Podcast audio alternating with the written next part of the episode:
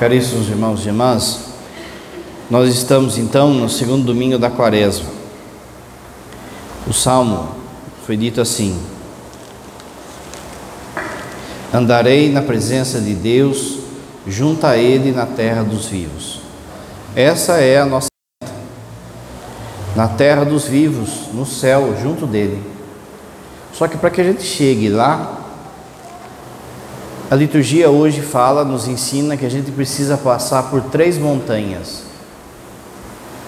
A gente precisa passar e viver três montanhas. A primeira montanha é aquela que está na primeira leitura. É a montanha do sacrifício. É a montanha do Calvário. Se você prestou atenção, na munição de entrada, foi lido que sem passar pela cruz não se chega à ressurreição. A primeira montanha, então, é a montanha do Calvário, a montanha do sacrifício, que está profetizada na pessoa de Abraão nesse final de semana, de Abraão e do seu filho Isaque. A passagem é famosa, você conhece. Deus pede para que Abraão sacrifique o seu único filho. E naquele momento em que ele leva a faca, o anjo aparece e diz para ele que Deus já viu que ele cumpriu de fato a sua fé, a sua obediência. Só que aqui a gente precisa perceber, primeiro, que o texto é uma tipologia. Tipologia é quando um personagem ou um evento do Antigo Testamento só é entendível na, na perfeição quando a gente compara com Jesus.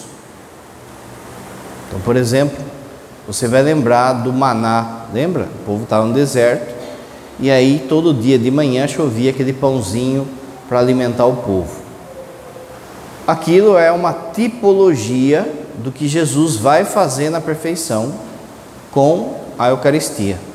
A Eucaristia é o verdadeiro pão do céu. Jesus mesmo vai fazer isso no capítulo 6 de São João.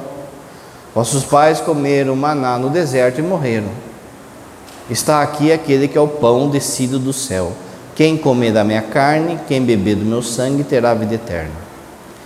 Você vai lembrar nos discípulos de Maús, quando Jesus caminha com eles, eles estão tristes e Jesus diz o que? Ora, os profetas não tinham anunciado que, que o Messias ia aparecer por isso?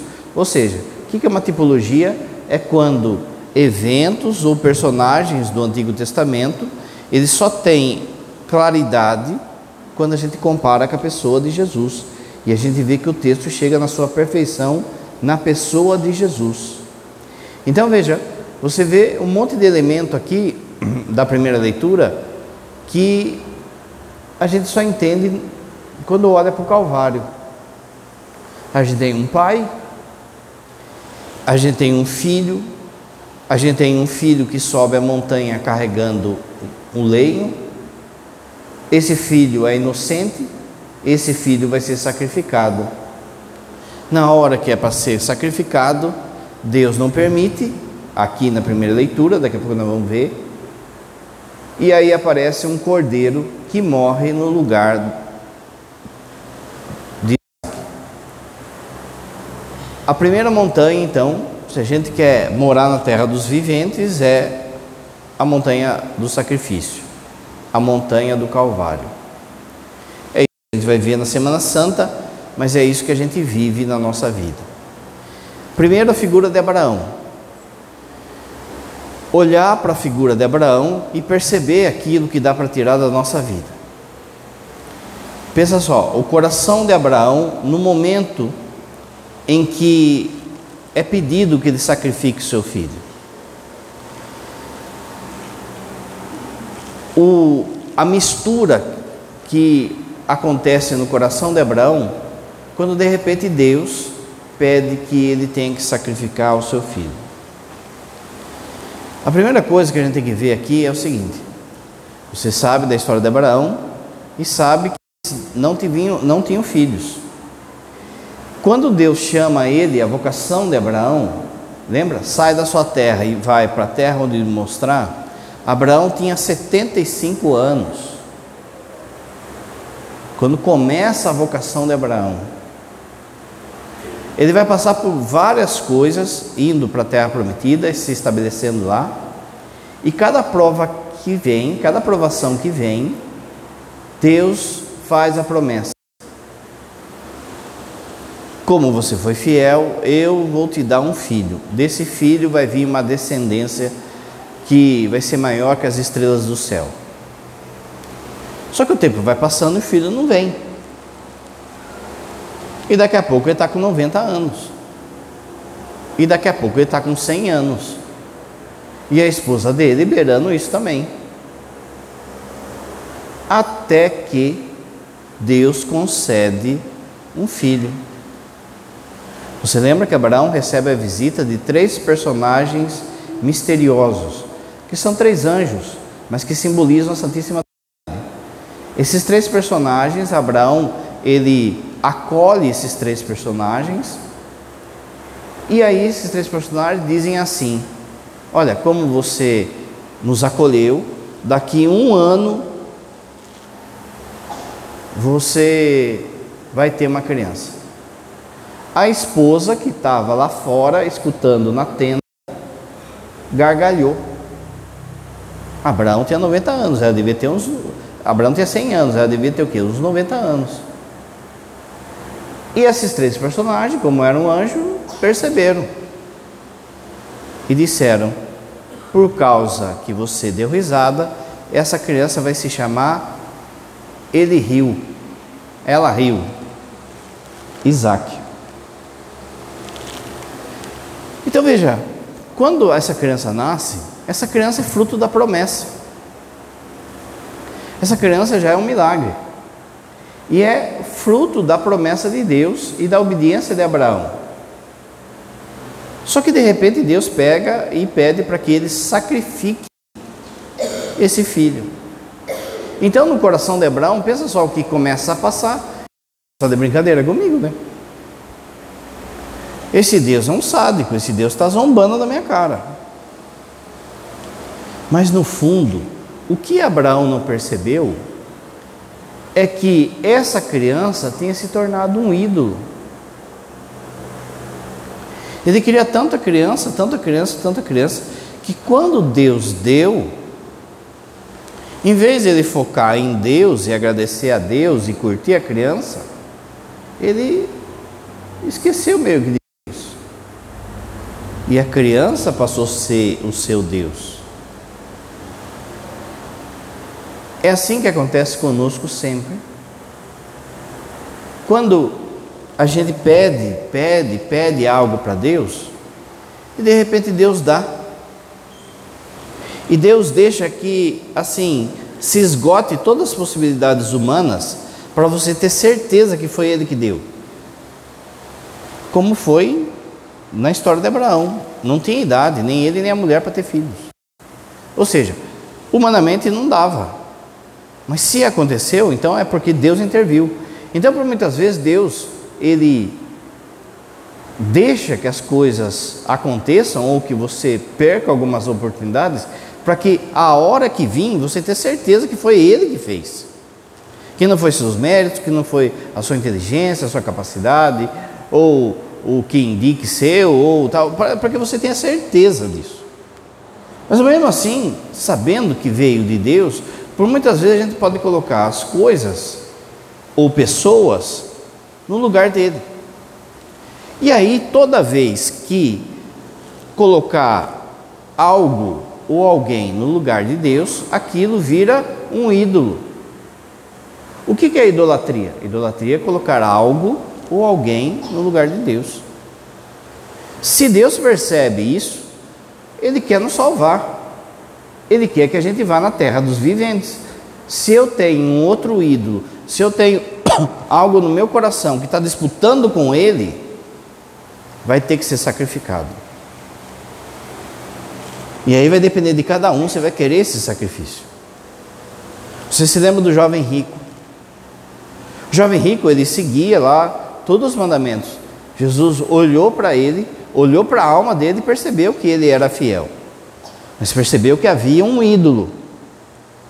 Falta uma coisa. Você precisa entregar toda a sua, riqueza aos pobres e depois seguir. O que, que o jovem rico fez? Virou a costa e foi embora. Não quis sacrificar o seu ídolo. Essa passagem do jovem rico, ela mostra também isso. Que por muitas vezes a gente não quer sacrificar o nosso ídolo. Não quer sacrificar aquilo que a gente está confiando, que pode ser um dinheiro guardado. Mas como assim, padre? Eu vou me desfazer desse dinheiro para ajudar, sei lá, alguém da família, ou ajudar um filho, ou ajudar alguma coisa, situação. Como assim, padre? Eu vou ter que terminar esse relacionamento? Como assim eu vou ter que é, abandonar um cargo que eu tenho, às vezes até mesmo na igreja? Porque vira um ídolo. Começa a disputar com Deus, com o coração de Deus. Então vai ter que ser sacrificado. Assim foi então Abraão subindo essa montanha. É interessante você perceber que no texto longo, né, na, no texto inteiro, quando eles vão subir a montanha, Abraão fala para o menino: Vamos comigo, a gente vai subir a montanha e vamos sacrificar, fazer um sacrifício agradável a Deus. Abraão já sabe o que está rolando, ele já sabe que Deus pediu, mas o menino não. E o menino pergunta: mas, pai, nós vamos subir a montanha e nós não vamos levar nenhum animal para ser sacrificado? E Abraão responde assim: Deus proverá. Mas ele já sabia que o sacrifício era o seu filho. Ele pede que o filho coloque a lenha nas costas e suba a montanha. Pensa só o que passou no coração de Abraão em relação à subida dessa montanha. Como padre disse, foi um turbilhão de emoções e de questionamento.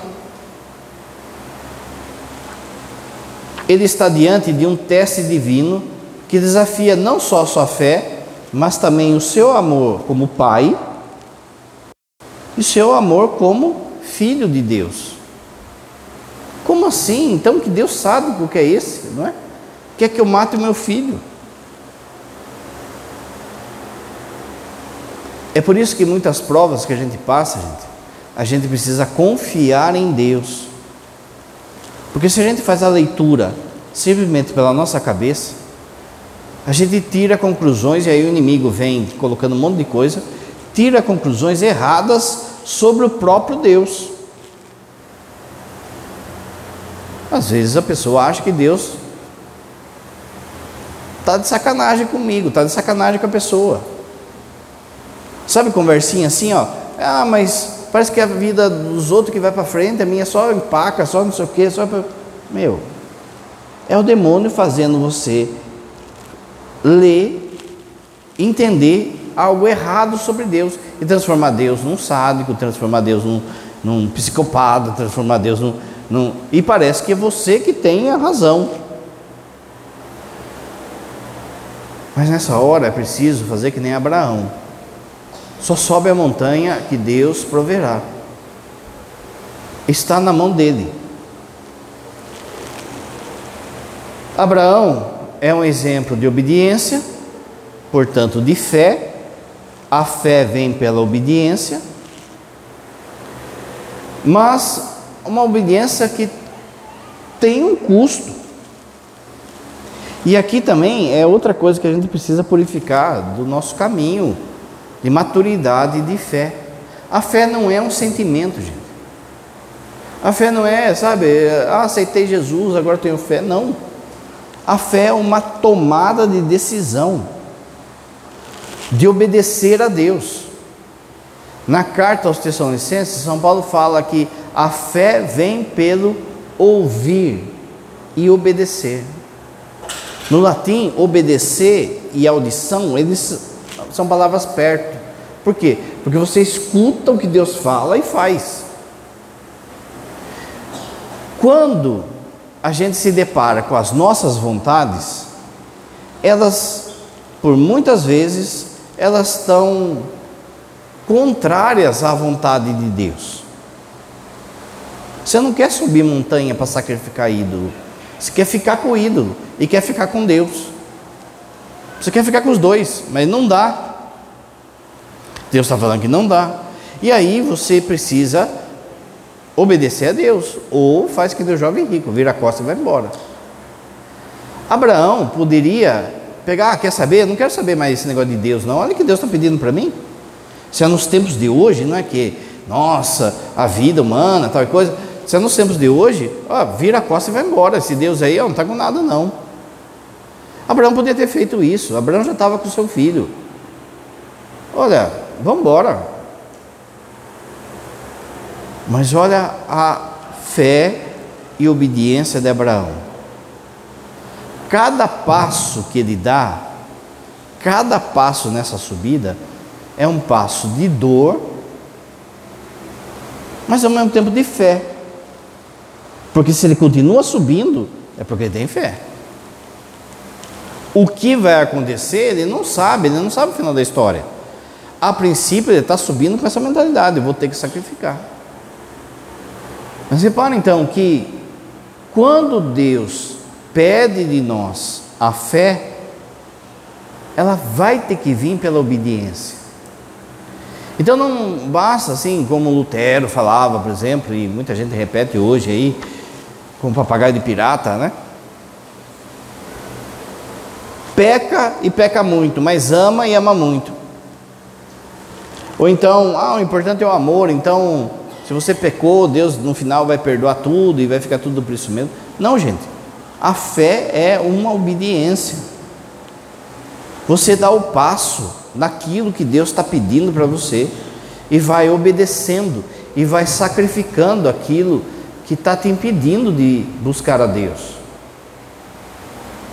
A fé não é algo subjetivo e não é algo assim que é, simplesmente eu sinto.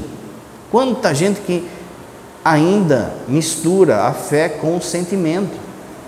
O sentimento Deus pode dar a hora que Ele quiser para você, para te ajudar, para dar uma força assim nessa subida. Mas não é isso que é a fé. A fé é uma decisão de obediência. E aí, veja, se fosse só obedecer, era fácil. Como soldado tem que obedecer lá, acordar às seis da manhã, tem que estar tá em forma, todas aquelas coisas. Se fosse só isso, era fácil. Mas não é só isso. Por quê? Porque começa um conflito do seu coração entre obedecer a você, obedecer aos seus gostos e obedecer a Deus.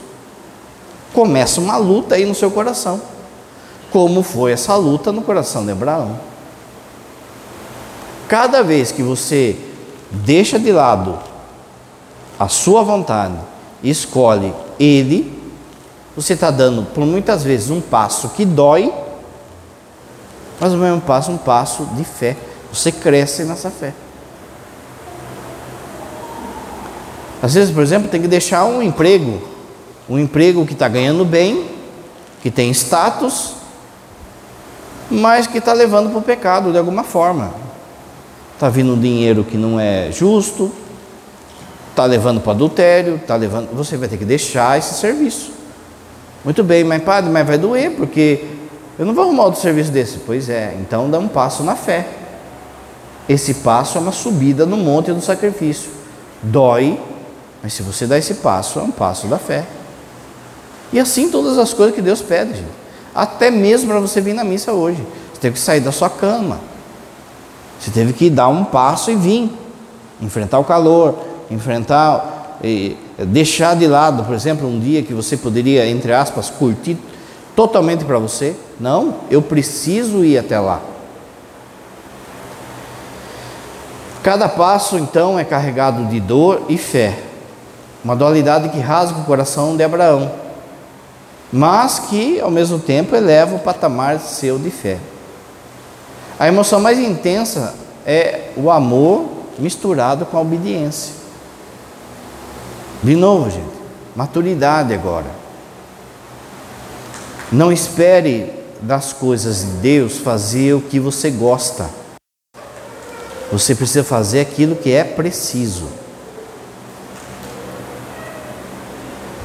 Abraão ama Isaac, mas ele ama mais a Deus. Olha que coisa isso. Por muitas vezes, a gente, como o padre falou, a gente fica pedindo algo, pedindo algo para Deus, e Deus dá.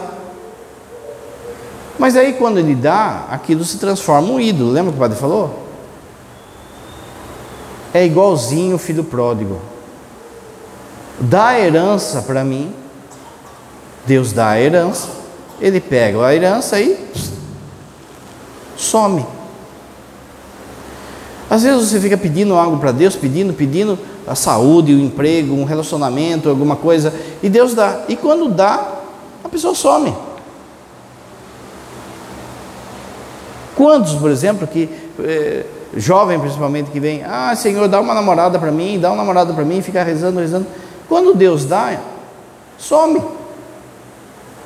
Às vezes começa a namorar com alguém que não vem na igreja.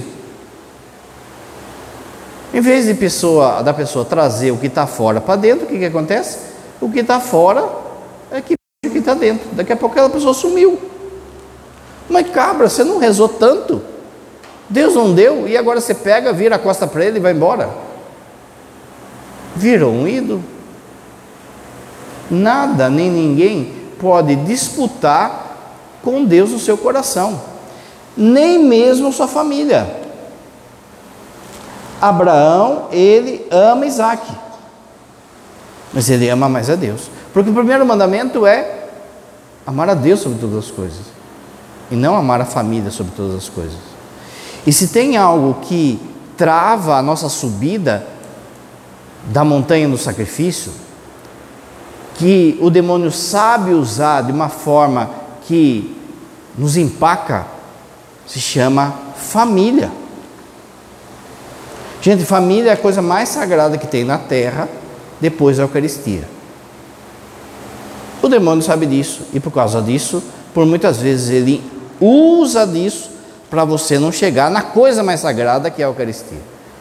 Então, por muitas vezes você pode cair aí em chantagem emocional de família, de parente, de respeito humano em relação a parente, a familiar, e não vai na igreja. E queima o cartucho, deixando Deus em segundo plano. Por muitas vezes vai o familiar e empaca uma vocação, empaca uma, um propósito que a pessoa fez, mas vai na igreja de novo. Mas que tanto vai na igreja? Ou então fica dando espetada aí, porque agora que é da igreja, que assumiu um ministério lá na igreja, agora não quer saber mais dos parentes. Viu? A primeira igreja é a família. Começa a dar espetada no ser. Só que o primeiro mandamento não é amar a família sobre todas as coisas, é amar a Deus. Então você tem que ter nítido disso. Quando é para escolher entre Isaac, entre um familiar e Deus, quem você tem que escolher? Deus. E vai ter dia que você vai ter que falar, seja de boca, seja de atitude. Eu te amo mas não queira comparar com Deus. Não queira disputar com Deus no meu coração.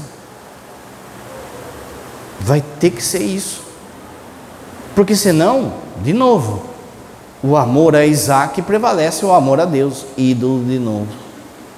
Isso não quer dizer que você tem que ser indiferente, mas vai ter dia que você vai ter que deixar. Ninguém quer ir, ninguém quer rezar, ninguém quer é, desligar a televisão, rezar um terço. Então fiquem aí porque eu amo vocês, é que eu vou na igreja. Porque eu amo vocês, é que eu vou rezar. Mas a gente vira e mexe, cai naquela chantagem emocional, cai naquelas palavrinhas que às vezes dói. O que, que adianta ir na igreja se não dá moral aqui para nós da casa? O que, que adianta? Fica aquele monte de palavra pronta que o inimigo fica colocando. Meu, você está subindo a montanha, você não está pronto, eu não estou pronto. Nesse subir a montanha, você vai carregar um monte de pecado. Mas é justamente subir na montanha que você vai aliviando esse fardo, vai aliviando os pecados. O momento de maior tensão emocional é quando Abraão levanta a faca. Nesse instante, seu coração está partido, mas inteiramente entregue a Deus.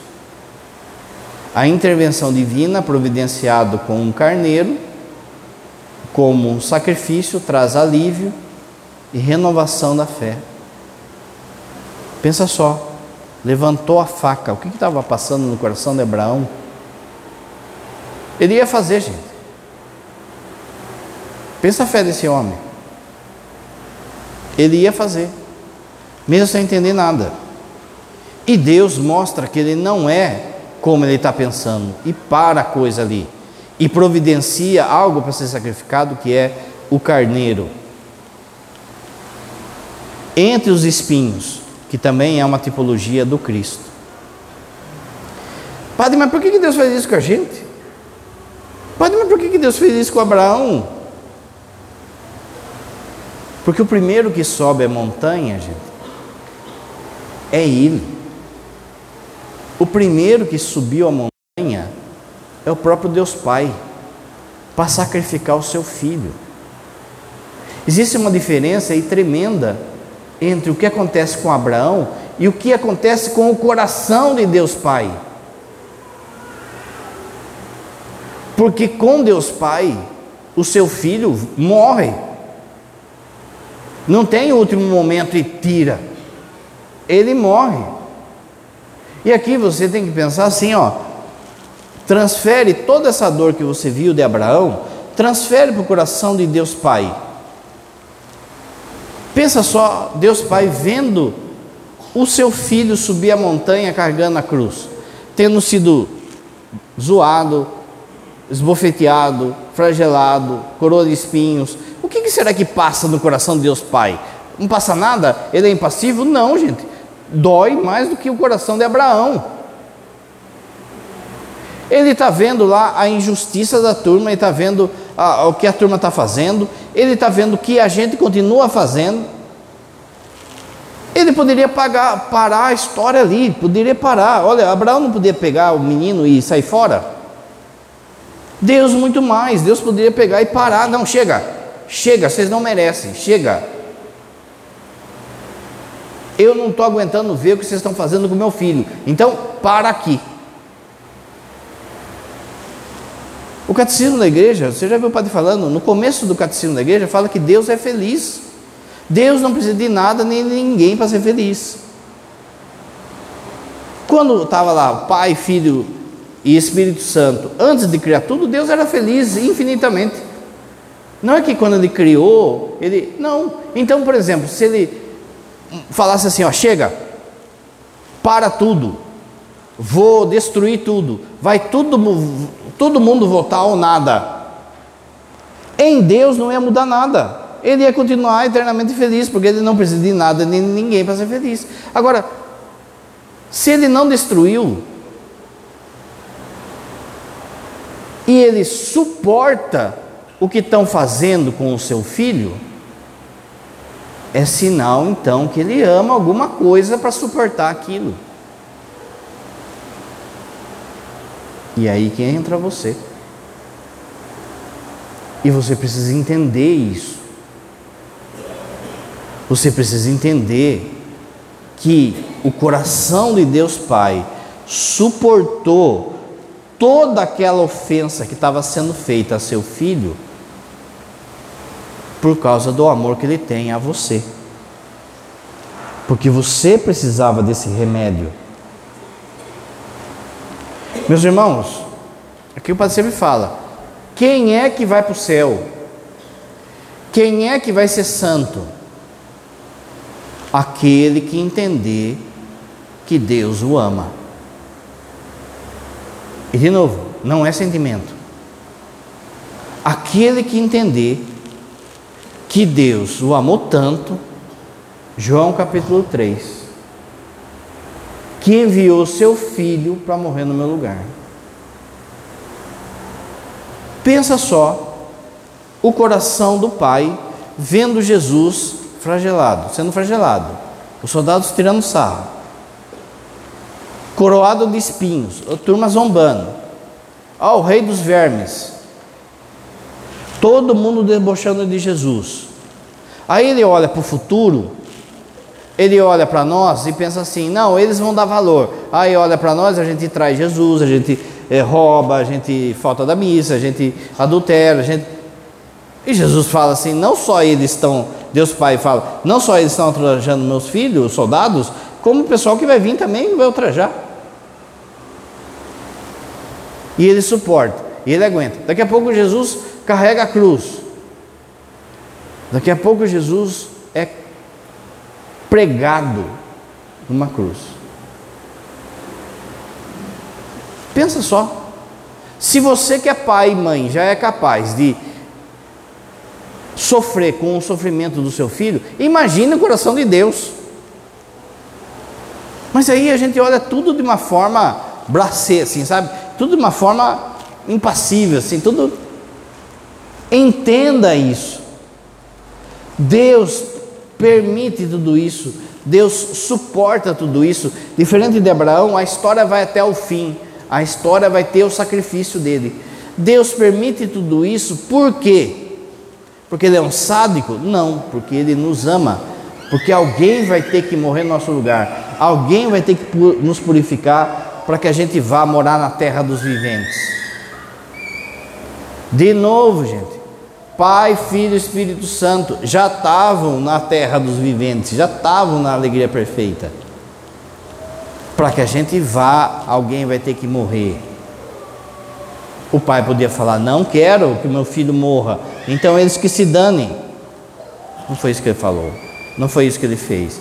Então perceba que há um coração sendo sacrificado também no Calvário, que é o coração de Deus Pai. As nossas provações vão ter que ser vistas assim. As nossas provações vão ter que ser vistas como um caminho de purificação e de amor ao Pai, ao Filho, no Espírito Santo. Senão, é um sofrimento em vão e é um sofrimento que blasfema. O bom ladrão entendeu isso o mau ladrão blasfemou no sofrimento. A segunda montanha, a primeira montanha é da primeira leitura. A segunda montanha é do Evangelho. A segunda montanha, se a primeira montanha é a montanha da, do sacrifício, a segunda montanha é a montanha da glória. É a montanha da ressurreição. Apesar do texto ele ser na vida pública de Jesus, a transfiguração, mas no fundo ele está falando de céu, no fundo ele está falando de ressurreição. Jesus percebe que os apóstolos não vão aguentar aquilo que ele vai passar. Os apóstolos vão se escandalizar com esse sofrimento. De novo, gente, pensa no coração do Pai isso. Os apóstolos então vão precisar de algo para eles pegarem na hora que Jesus for crucificado. O que, que Jesus faz então? Ele chama Pedro, Tiago e João, sobe a montanha e mostra para eles o final do filme. Olha, aguenta firme.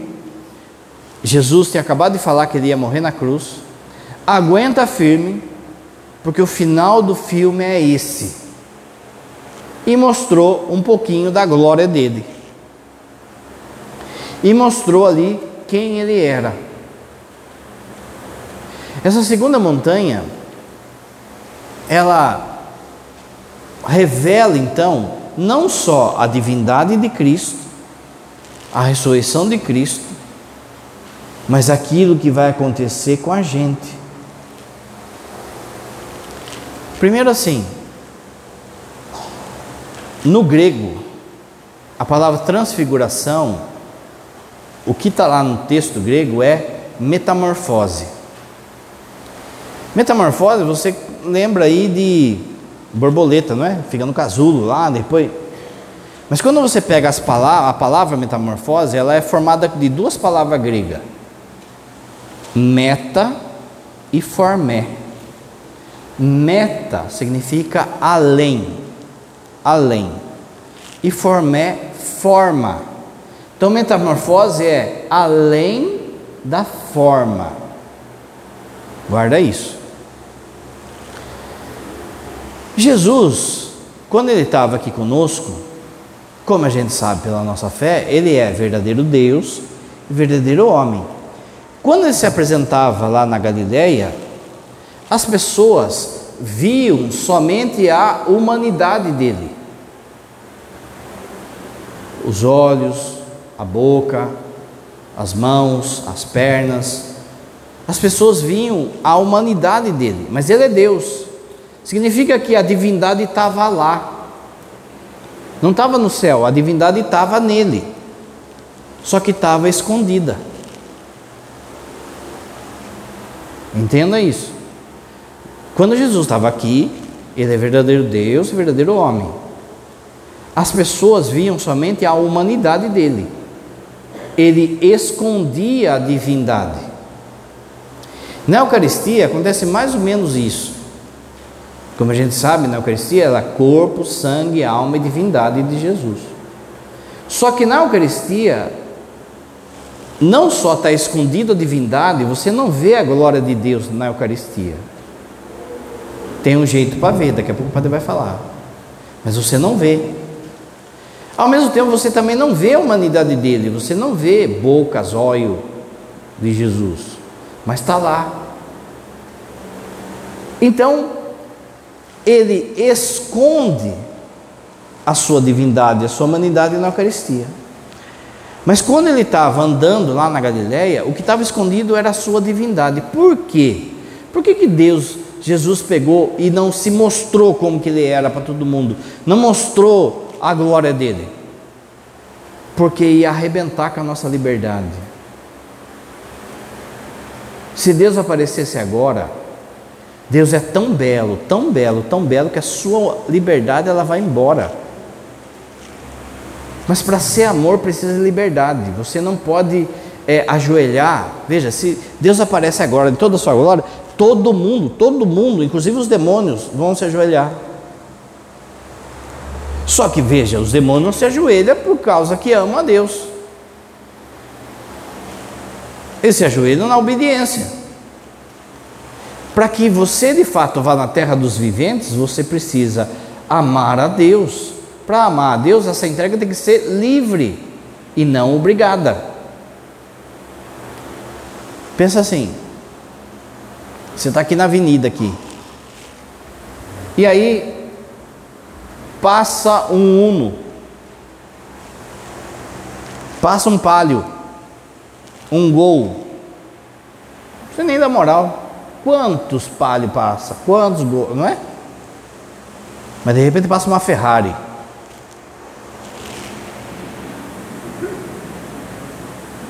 obrigatoriamente você para e fica olhando.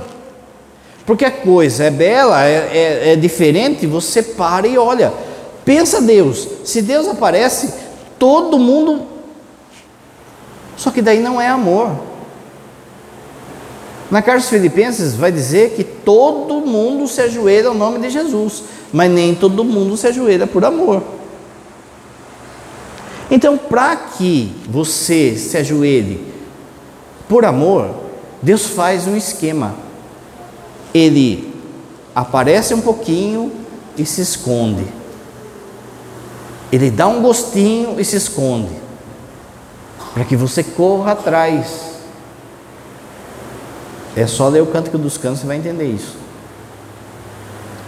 Aqui, na transfiguração, Jesus mostra um pouquinho só do que ele é para os apóstolos. Porque se ele mostrasse tudo o que ele é, os apóstolos não iam aguentar.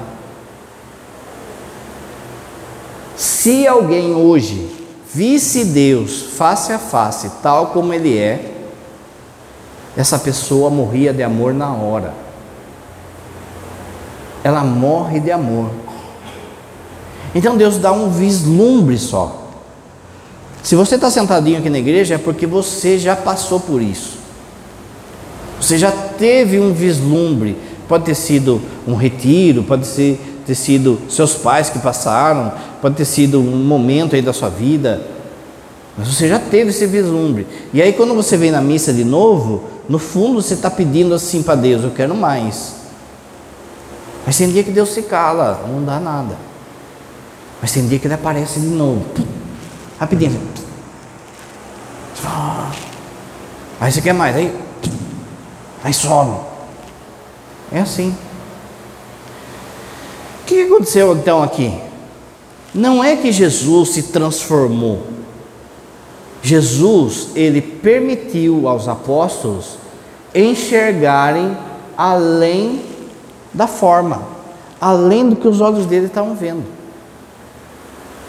Jesus, como que tirou a escama dos olhos dele, porque ele é assim, não foi ele que mudou, é os apóstolos que precisavam mudar. Os apóstolos que precisavam enxergar além do contorno, além da forma, além do corpo dele. E aí Jesus dá essa graça para eles, e eles têm um vislumbre da divindade de Jesus. E aí ficam maravilhados. Para que isso? Para aguentar a primeira montanha. Conosco é a mesma coisa, aquilo que o padre falou. Deus dá esse vislumbre para nós. Uma graça que você recebe, um momento que você se sente amado, Ele te dá esses vislumbres para que você aguente a primeira montanha. A primeira montanha fácil? Não é. Quem que quer sacrifício? Quem carrega a cruz? Se for na secura, ninguém aguenta. Então Deus vai dando elementos para que você perceba, aguenta firme, porque o final do filme é mais do que você pensa. A primeira coisa é essa, nessa montanha. Mas a segunda coisa é que ele está dizendo assim: se vocês aguentarem até o fim, vocês não só vão me ver glorioso, mas também vocês vão ser semelhantes a mim. Aí é que está. A transfiguração e a ressurreição, embora distantes em circunstância e propósito, compartilham um fio condutor no coração de Deus Pai. O que, que Deus Pai, enviando o seu Filho na primeira montanha, vai dar para nós com Jesus na segunda montanha, ressuscitado? O que, que ele vai dar para nós? três coisas. A segunda montanha, a montanha da glória, ela nos transforma. Veja, metamorfose, lembra? Além da forma, aqui é transforma. Ela muda a gente. Se você vai tendo esses vislumbres de Deus, da beleza de Deus, da, do poder de Deus, da graça de Deus, você muda. Você muda, você vira outro. Não dá para mim. Veja, eu quero é, ter de novo aquela, aquele vislumbre de glória de Deus. Aí eu olho para minha vida miserável. Eu falo assim: não dá, não dá. Isso aqui não está combatendo, não está compartilhando com aquilo. Então eu tenho que romper com isso. Você muda. A primeira coisa é fazer com que a gente mude a gente é transformado. A segunda coisa, salva, nos salva. Ah, as duas montanhas aqui, ah, o Calvário e a ressurreição, nos salva do que? Do demônio, do pecado e da morte. Tira Deus da jogada. Faz de conta que Deus não existe. Amanhã, segunda-feira. Pensa a canseira que vai ser você pensar que a vida vai acabar depois disso. Sua vida perde o sentido. Sua vida vai ser acordar, trabalhar, acordar, trabalhar, acordar, trabalhar, é BO, é não sei o que, é não sei o que, e pensar assim: eu estou caminhando para o caixão e morreu, acabou. Agora, se ele traz esse vislumbre de que a vida não acaba, então faz com que você aguente amanhã, aguente terça-feira, porque a vida não é aqui ainda. Salva, salva a nossa esperança. Pensa só. Você olha para os poderosos do mundo, tanta injustiça, tanto político aí, é, metendo a mão, fazendo isso, fazendo aquilo outro, e você sendo ali com a sua vidinha ali, fiel, tal, papapá, papapá, é, aguentando um monte de coisa, tal, de repente morre, acabou. É aquilo que São Paulo fala, então nós somos um tonto. Mas por que você aguenta? Por causa de lá, da terra dos viventes. E a terceira coisa, nos eleva. Porque veja, a terra dos viventes não é simplesmente um lugar, um lugar legal. Não é simplesmente, sabe, um paraíso. Não é só a vida melhorada, não é só a vidinha melhorada. Ah, lá no céu é o seguinte: todo mundo vai se amar, não vai ter briga, e, e não vai ter boleto, e nós vamos fazer churrasco todo dia e vamos ficar pescando e vamos. Não é só a vidinha melhorada. A transfiguração mostra como que você vai ser lá no céu. Você vai ser igual a Deus. Você vai ser semelhante a Deus. Presta atenção que nessa passagem, essa passagem de hoje da transfiguração, os anjos ficaram assustados com Jesus. Mas como assim, padre? Os anjos já não estavam diante de Deus face a face? Sim, estavam. Mas os anjos nunca tinham visto um corpo glorioso. Eles nunca tinham visto um corpo humano revestido da glória de Deus. Eles viram aqui na transfiguração. São Pedro então diz assim: que aquilo que a gente vai ser no céu vai assustar os anjos. Presta atenção, gente. Você vai ser semelhante a Deus. Não é São Miguel, não é São Gabriel, não é o seu anjo da guarda. Jesus se fez homem para que a gente se pudesse fazer Deus semelhante a Ele. Santo Irineu é um negócio que chama na teologia teoses. Ele assume tudo nosso e a gente assume tudo dele. Repara que quando você chegar no céu, você vai olhar para a Santíssima Trindade, você não vai ver a segunda pessoa da Trindade feito anjo, é feito homem. No, no centro da Santíssima Trindade tem uma pessoa que é humana. E se ele está nessa glória, ele puxou todos nós como se fosse vácuo de carro de Fórmula 1, sabe? Chega uma hora que o carro não precisa nem acelerar, ele vai atrás assim no vácuo, assim do outro. Assim vai ser conosco. A glória dele será a nossa. E é por isso que Jesus então está dizendo nessa montanha: aguenta firme. Lembra da munição de, de, começo da, da missa? para chegar na terra dos viventes, tem que passar pela montanha do sacrifício. Padre, eu estou cansado, estou desanimado, estou não sei o que. Olha para o alto e lembra o que você vai ser. Pensa só. Se você no céu vai ser envolvido, a beleza de Deus vai ser tamanha que você vai ser envolvido por essa beleza. E você vai ser semelhante a Ele, sem deixar de perder suas características. Mas veja só, se aquilo que está reservado para nós é ser semelhante a Deus, vai assustar os anjos, vai ser a felicidade eterna, tem sentido a gente trocar tudo isso por cinco minutos de prazer? Por cinco minutos de raiva? Por 100 reais, mil reais que eu vou lá e pego da outra pessoa, tem sentido eu trocar? Não tem sentido, gente. Lembra do Silvio Santos? Tem aquele programa assim? Você quer trocar a sua Ferrari por um sabonete? Sim! Não era? Vai, seu burro!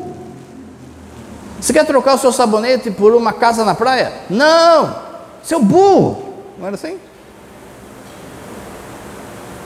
Aí o demônio fala assim: você quer trocar a glória de Deus, aquilo que você vai ser no céu, por esse prazer, por essa raiva?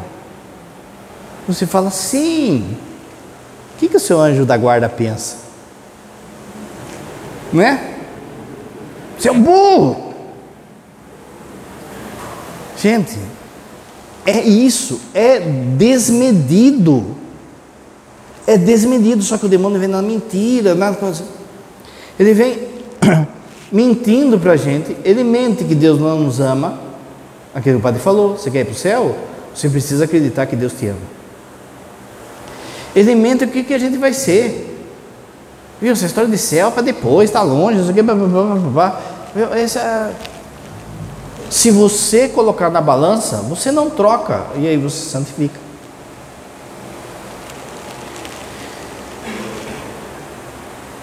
Terceira montanha. A primeira montanha está na primeira leitura. A segunda montanha está no Evangelho. E a terceira montanha? A terceira montanha é a montanha da nova aliança. Presta atenção. Jesus, ele sabe que para a gente chegar na terra dos viventes, a gente tem que passar pela montanha do sacrifício, pela montanha da glória. Então, o que, que Jesus fez? Ele inventou um negócio para você ter as duas coisas ao mesmo tempo. Ele inventou uma terceira montanha para que você veja e participe da paixão dele e da ressurreição dele. Esse negócio se chama missa. A terceira montanha é a missa, gente. Na missa você vive o mistério de Jesus Cristo, paixão, morte e ressurreição dele. Na missa você sobe as montanhas. Não é à toa que o presbitério, o altar, ele tem que ficar sempre mais elevado que o povo, porque é uma montanha, é uma subida. É aqui que ele manifesta a glória dele, o poder dele. É aqui que ele manifesta o amor que ele tem por nós. Antigamente, para fazer uma igreja, tinha um monte de regra. Não era simplesmente só compra o terreno e vai fazer. Uma das regras, por exemplo, só para você ter ideia, é que o altar, aqui o presbitério, onde ficava o Santíssimo, aqui ficava o Santíssimo, né? Ele tinha que estar sempre voltado para o Oriente. Ficava ali o, o, o sacrário e o altar ficava encostado na parede. Por quê? Porque a assembleia e o padre tinham que estar voltados para o oriente. Então não é que o padre celebrava de costa, o padre celebrava de frente para o oriente, como povo. Por quê? Porque Jesus diz que ele vai vir, o filho do homem virá do Oriente, lembra a musiquinha? Então se verá o Filho do Homem vindo sobre as nuvens com poder e glória do Oriente para o Ocidente. Quando você quer falar para uma pessoa se corrigir, você fala assim para ela: oriente-se. O que é oriente-se? Se volte para Deus. Tinha um monte de regra. Uma dessas as que o padre falou, mas tinha uma também que era assim. O presbitério, aqui onde fica o altar, ele tem que ter ou três degraus ou sete degraus. Não é aleatório. Nós tem dois, por quê? Porque a pessoa não sabia dessa regra e pôs dois. Por que três? A trindade, a fé, a esperança e caridade. Por que sete? Os sacramentos. De modo que a pessoa perceba que é uma montanha. Ele sobe a montanha. Daqui do alto, veja, a pessoa faz a leitura. A pessoa não faz a leitura aqui de baixo. Por quê?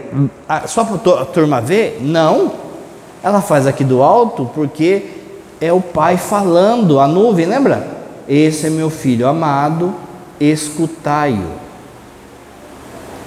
Ele está falando conosco ainda. A gente precisa escutá-lo. O altar, ele está alto para quê? Para que você veja essa montanha, a montanha da cruz e ressurreição. A missa não é um culto, simplesmente um culto religioso, uma prática religiosa. A missa é o mistério da paixão, morte e ressurreição de Cristo. Quanto de falta de catequese que tem na cabeça nossa do povo não só de que vem na igreja, às vezes até de padres assim que vão lá e começam a inventar coisa na missa. Por que, que o padre começa a inventar coisa na missa? Às vezes é assim, um desejo de atrair, né? Das pessoas virem até Deus. A intenção até pode ser boa, mas no fundo, no fundo, ele não sabe o que é a missa. Porque eu não tenho que inventar nada. Eu só tenho que vir aqui e trazer para vocês o mistério da paixão, morte e ressurreição de Cristo. Quando que eu trago isso para vocês? Quando eu repito aquilo que a igreja pede que eu repita: tomai e comei, tomai e bebei. Se alguém perguntar assim para você de bate pronto, o que, que é a missa? A resposta que tem que estar na sua, ponta da sua língua é essa: a missa é o mistério da paixão, morte e ressurreição de Jesus. Não é outra mas é o mesmo. Quando o padre levanta a hóstia, levanta o cálice, você está na Sexta-feira Santa e você está no domingo da Páscoa. Quando termina a consagração, o padre fala: mistério da fé. A palavra mistério no grego, ela significa assim: é algo tão grande, tão grande, que não tem o que se fazer é só ajoelhar e adorar. É por isso que na hora que consagra, não canta música, ninguém fala nada, fica tudo em silêncio. Por quê? Porque não tem o que fazer, a única coisa que tem que fazer é ajoelhar e adorar. Mistério da fé. E aí você responde: Anunciamos, Senhor, a vossa morte e proclamamos a vossa ressurreição. Você está falando pelos olhos da fé que você acredita que está diante da primeira montanha e da segunda montanha. Você está falando isso, toda missa você fala isso, mas você tem que falar mais do que a boca, você tem que falar aqui. Você tem que acreditar nisso. De forma que daí você vai entender por que, que é, é pecado grave faltar da missa na semana. Porque você não teve uma hora para participar do mistério da salvação. Jesus morre na cruz, Jesus ressuscita e eu dou mais importância para o futebol, para o churrasco, para o passeio. Lembra? Abraão, é, Isaac e Deus, um vai ter que ser sacrificado. E muitas vezes a gente sacrifica Deus. Quando termina de responder, presta atenção hoje. O padre fala assim: celebramos um memorial da paixão morte e ressurreição de Jesus. Depois do ofertório, tenta assim contar ou visualizar quantas vezes o padre vai falar sacrifício, sangue, corpo, é, paixão de Jesus. A primeira parte da missa é esse escutai-o a segunda parte da missa é Calvário e ressurreição. Presta atenção, gente, naquilo que a gente está vivendo. Agora vem o pulo do gato, hein? Quando o padre levantar a hóstia, tomai e comei, tomai e bebei. E quando você comungar, você tem que pedir para Jesus assim: Senhor, faz que eu enxergue além da forma. Quando pode levantar o pão e o vinho, você vai estar vendo a forma daquilo: redondinho, branco, gosto de pão, cheiro de pão, mas não é mais pão. Você precisa enxergar além da forma. Lembra o Thundercats? Espada justiceira, lembra? Dá-me a visão além do alcance. E aí o cara via lá o que, que os outros caras estavam fazendo. Você tem que ter uma visão Thundercats nessa hora. Você tem que pedir para Jesus: Jesus, que eu veja além da forma. Você lembra do cego de nascença? Ele fica gritando lá: Jesus, filho de Davi, tem piedade de mim. Jesus, filho de Davi, tem piedade de mim. Jesus chega para o cego e pergunta: O que você quer? Meu, o cara cego vai perguntar o que você quer? Né? Ah, eu quero um, cão guia, né? O que, que ele responde? Eu quero ver. Que eu veja, Senhor. Lá na comunidade minha, lá que é dos moradores de rua, na capela, na coluna assim, na viga, aliás, na viga, o padre mandou escrever isso para dentro, de forma que só o padre vê, o povo não vê. Está escrito isso: Senhor, que eu veja. Para quando o padre que for celebrar levantar a hóstia, peça isso: Senhor, que eu veja. Se você enxergar de fato Jesus na Eucaristia, é que não é enxergar com os olhos se você de fato enxergar Jesus, você vai transfigurar. As pessoas vão perceber algo diferente em você. Ninguém sobe essas duas montanhas e desce do mesmo jeito. Se você vê, as pessoas vão perguntar o que, que tem diferente nessa pessoa. O que, que aconteceu com fulano? O que, que aconteceu com Beltrano? Meus irmãos, presta atenção. Se a gente acreditasse de fato nisso, você já pensou como as pessoas tinham que nos encontrar depois de uma missa? Como que as pessoas nos veem depois da missa? Desanimado, reclamando, já brigando, questionando, ah, que missa demorada, ah, que isso, que outro. Mas se eu acredito o que está acontecendo aqui, como que alguém que não veio na igreja lá da sua casa tem que ver você. O que, que ela ia ver aqui no seu peito saindo? Que a pessoa ia falar: Eu preciso ir lá ver esse negócio aí. Presta atenção então. No final do texto, aí sim, Jesus fala assim: Vamos descer a montanha. Quando você vem para a missa, você sobe a montanha. Mas não dá para ficar só aqui. Às vezes eu queria, eu queria morar na missa. Mas não dá para ficar só aqui. Você precisa descer a montanha, você tem a semana inteira aí para lutar. Quando termina a missa, o padre fala assim: Ide em paz, o Senhor vos acompanhe. É, é uma tradução que não está muito boa. Essa tradução, ela pode dar a ideia assim: Ah, pode ir em paz, você já cumpriu o preceito, agora fica de boa. Ide em paz, o Senhor vos acompanhe. Mas no original, no latim, você sabe que a missa é em latim, foi é permitido fazer em português. No original é ite missa est. Ide, a missa continua. Ide, a missão começa. Você sobe a montanha, faz a experiência dele, agora desce a montanha e vai levar Jesus para as pessoas. Você vai, eu não sou melhor que ninguém, mas você vai escutar um monte de homilia esse final de semana falando assim. Vai cortar toda essa primeira parte que o padre falou e vai falar assim: olha, tá vendo? Jesus está falando para você não ficar nas alturas. Você tem que descer e ir para a missão. E descer a montanha e ir para a missão. Sim, mas sem fazer a experiência da montanha, ninguém aguenta a missão. O padre vai te dar uma tarefa hoje. Você vai comungar você vai pedir para enxergar além da forma, você vai lembrar de quem está no seu coração. E você vai chegar em casa e vai procurar as pessoas que não vieram na missa. E só vai abraçar elas.